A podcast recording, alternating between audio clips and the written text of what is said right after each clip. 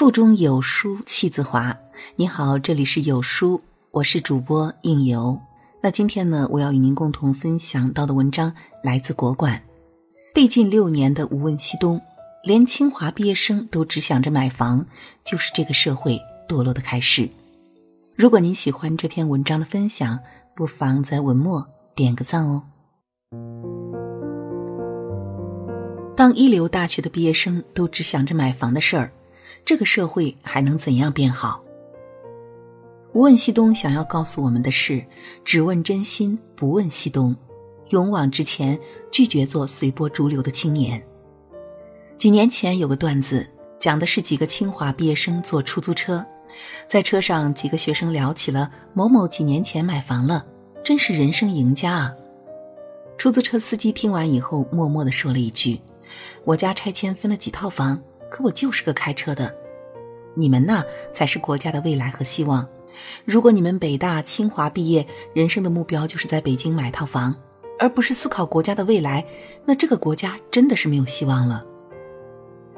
这个段子不一定是真的，这个司机也不一定真的有这样的思想觉悟，但他确实说出了中国人的困境。当大家都在随大流而活。完全不想着冲破世俗，追求更多元化的生活方式的时候，这个国家还有希望吗？前两天被禁播六年的《无问西东》终于公开上映，解答了这个问题。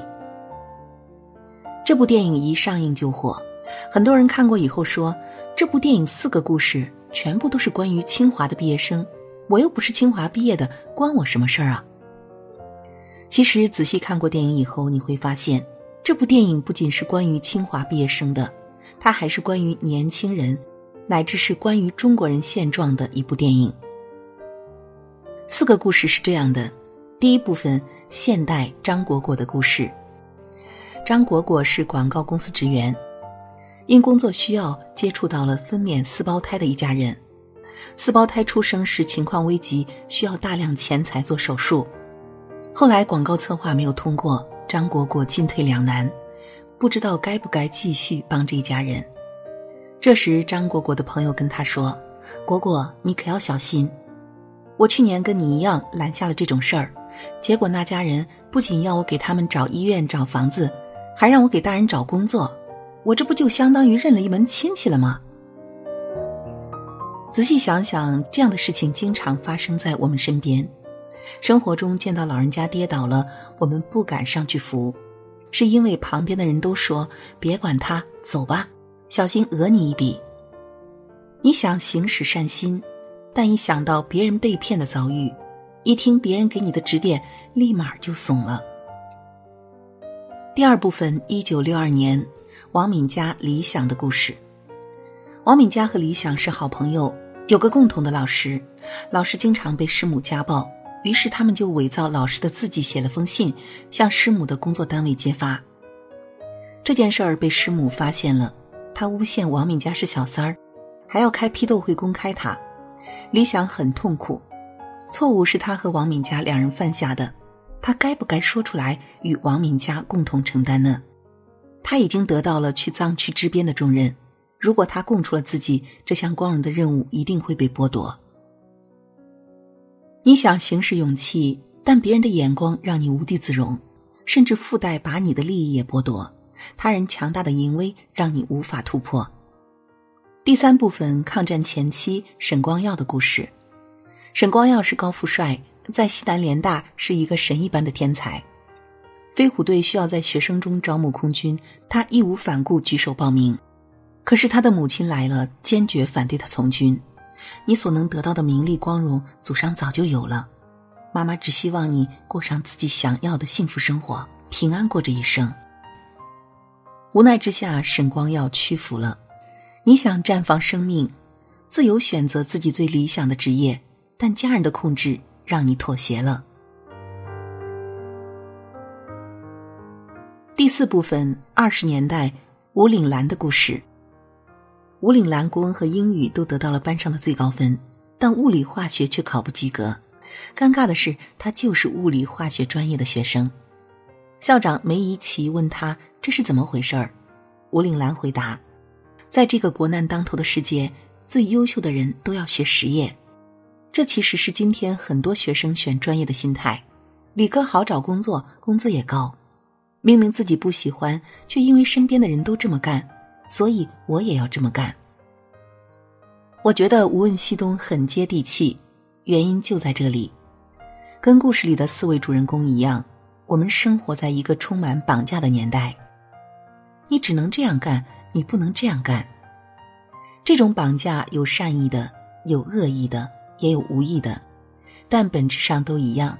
在旁人的绑架中，你始终无法做自己，最终生生活成了别人眼中的一个好孩子，却成为了自己眼中的平庸者。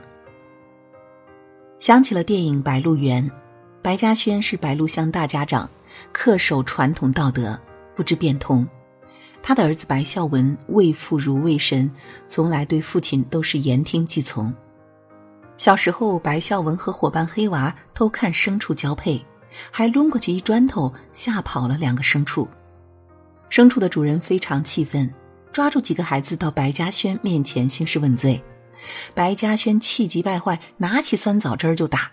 其他小孩子都跑了，剩下白孝文不敢躲也不敢跑，结果被父亲一边抽下来，抽成了性无能。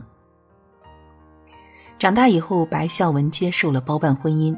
他心里很不爽，其他小伙伴要么勇敢抗婚，要么远离家乡，他一个人却要守着这个他不喜欢的女人过日子。媳妇儿知道他的状况，多次闹翻。他跟小伙伴们说好了要放火烧军阀的粮仓，最后也因为父亲的阻拦不敢去参加。小伙伴们都觉得他就是个怂货，白孝文什么都无能，一腔愁闷憋在心里。回顾《无问西东》的几个主角，不也是类似的心理吗？吴岭兰被环境所迫，不得不学理科；沈光耀迫于母亲的威逼，无法从军；李想迫于时代的疯狂，不敢站出来承担责任；张果果担心麻烦发生在自己的身上，不敢帮助四个孩子。他们不是生理上的性无能，却可以归结为一种心理上的无能。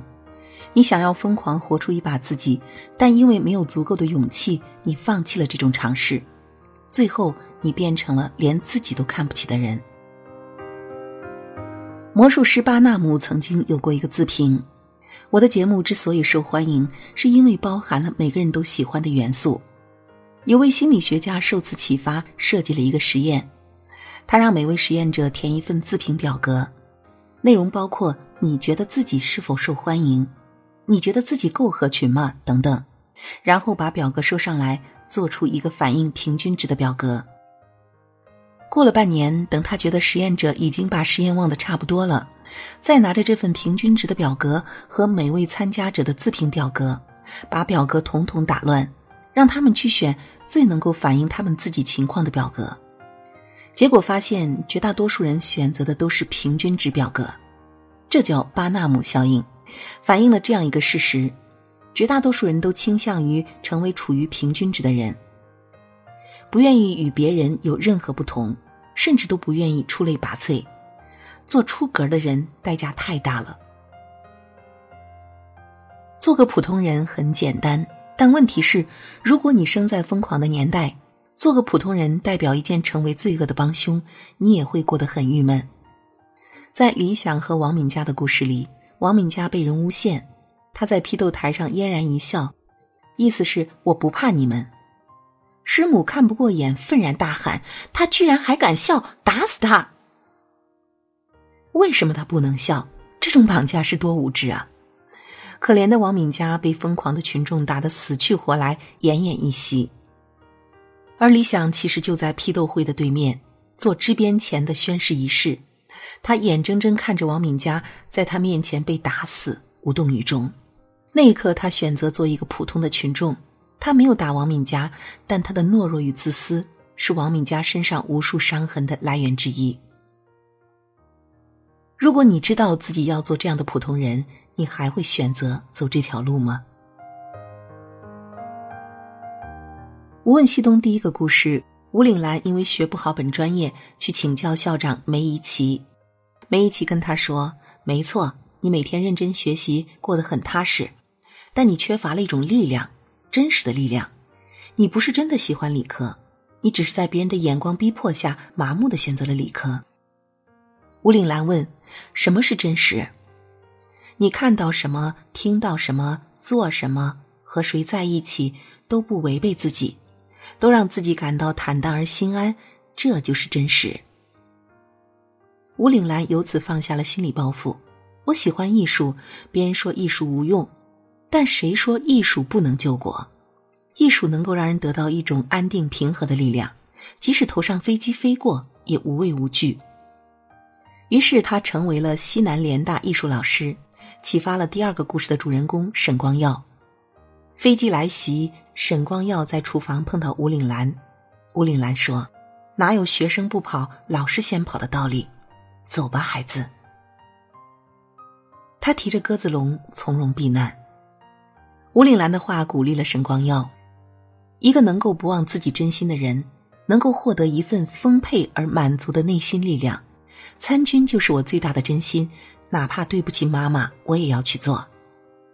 沈光耀做飞行员的时候，经常驾着飞机把食物投送给附近的孤儿。其中一个孤儿就是第三段故事的主人公之一陈鹏，他也是李想和王敏佳的朋友。王敏佳被打死以后，陈鹏对李想说了一句话。逝者已矣，生者如斯。以后好好待人，就是对王敏佳最好的怀念。李想放弃了自己的自私，蜕变为一个无私的人。在边区支援，他为了保护另外两位伙伴，把所有的食物留给他们，自己徒步千里找救援。就在他指明同伴的位置以后，力竭而亡。这两位伙伴就是第四段故事张果果的父母。张果果陷入道德的两难选择，父母为他开导：“不要忘记你的初心，过不开心的生活。”最后，张果果释然了：“去他妈的敲诈勒索，帮人才能让我快乐。”他给四胞胎一家落户北京，找好工作，找好房子，给了三年的房租，帮大人们找到工作。之前下属说他们在死缠烂打，其实不是。这一家人不过是想送份礼物给张果果，那是四支毛笔，笔毫是用四个孩子的胎毛做成的。他们只是想以此感谢张果果。张果果最终明白，做自己其实也不会损失什么。他看望四个孩子时有一段独白：“如果提前了解了你们要面对的人生，不知你们是否还会有勇气前来。愿你在被打击时。”记起你的珍贵，抵抗恶意。愿你在迷茫时坚信你的珍贵。爱你所爱，行你所行，听从你心，无问西东。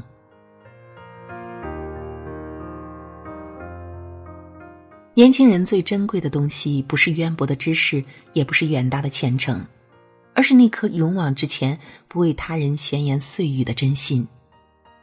拥有这样的年轻人，我们这个国家才有希望。《白鹿原》里，白孝文原本以为只要听从父亲的意见，就可以安安稳稳的过一辈子，没想到自己过得反而不如其他不听话的人。后来他遇上了田小娥，终于找到了爱的感觉。但田小娥是黑娃的妻子，父亲白嘉轩也把她当作是个瘟神。后来黑娃闹革命，成了土匪，被国民党追杀。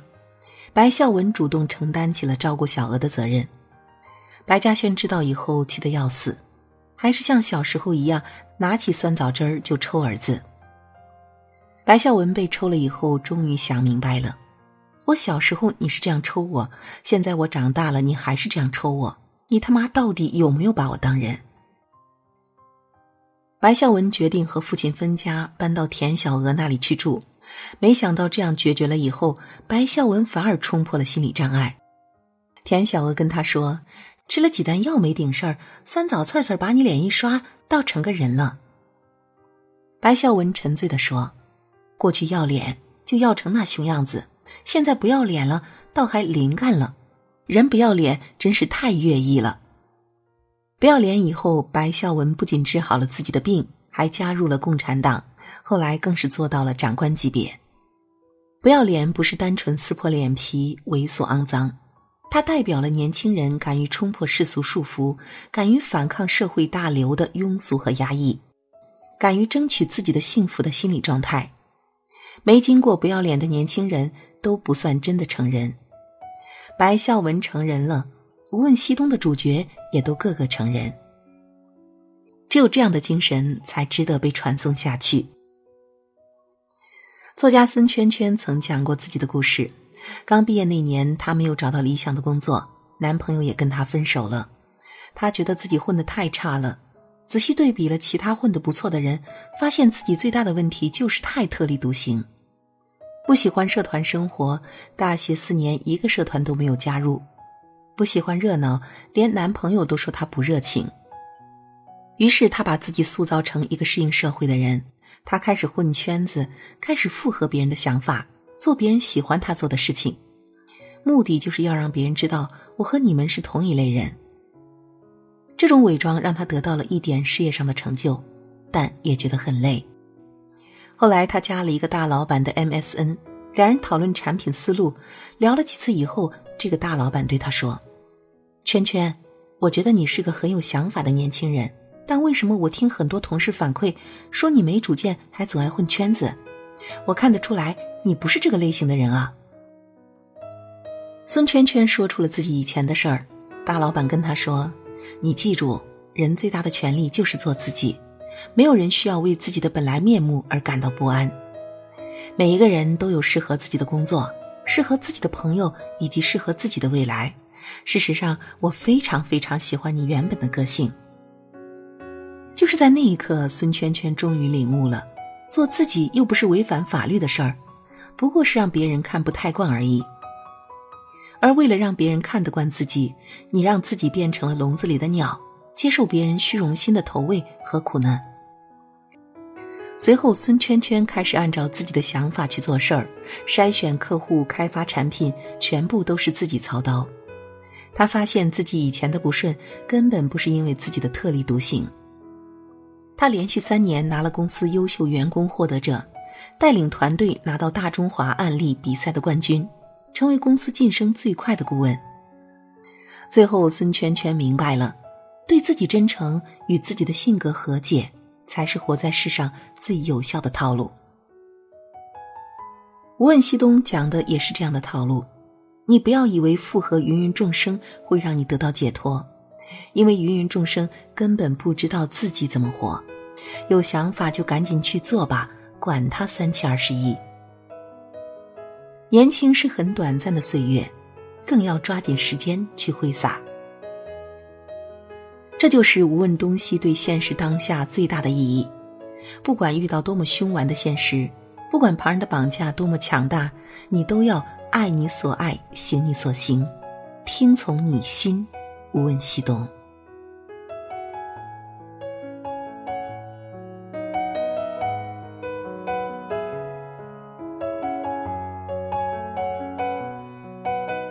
好了，在这个碎片化的时代，你有多久没有读完一本书了呢？长按扫描文末二维码，在有书公众号菜单免费领取五十二本共读好书，每天有主播读给你听。那欢迎大家下载有书共读 App 收听领读。我是主播应由，在美丽的中原城市郑州为您送去问候。记得在文末点个赞哦。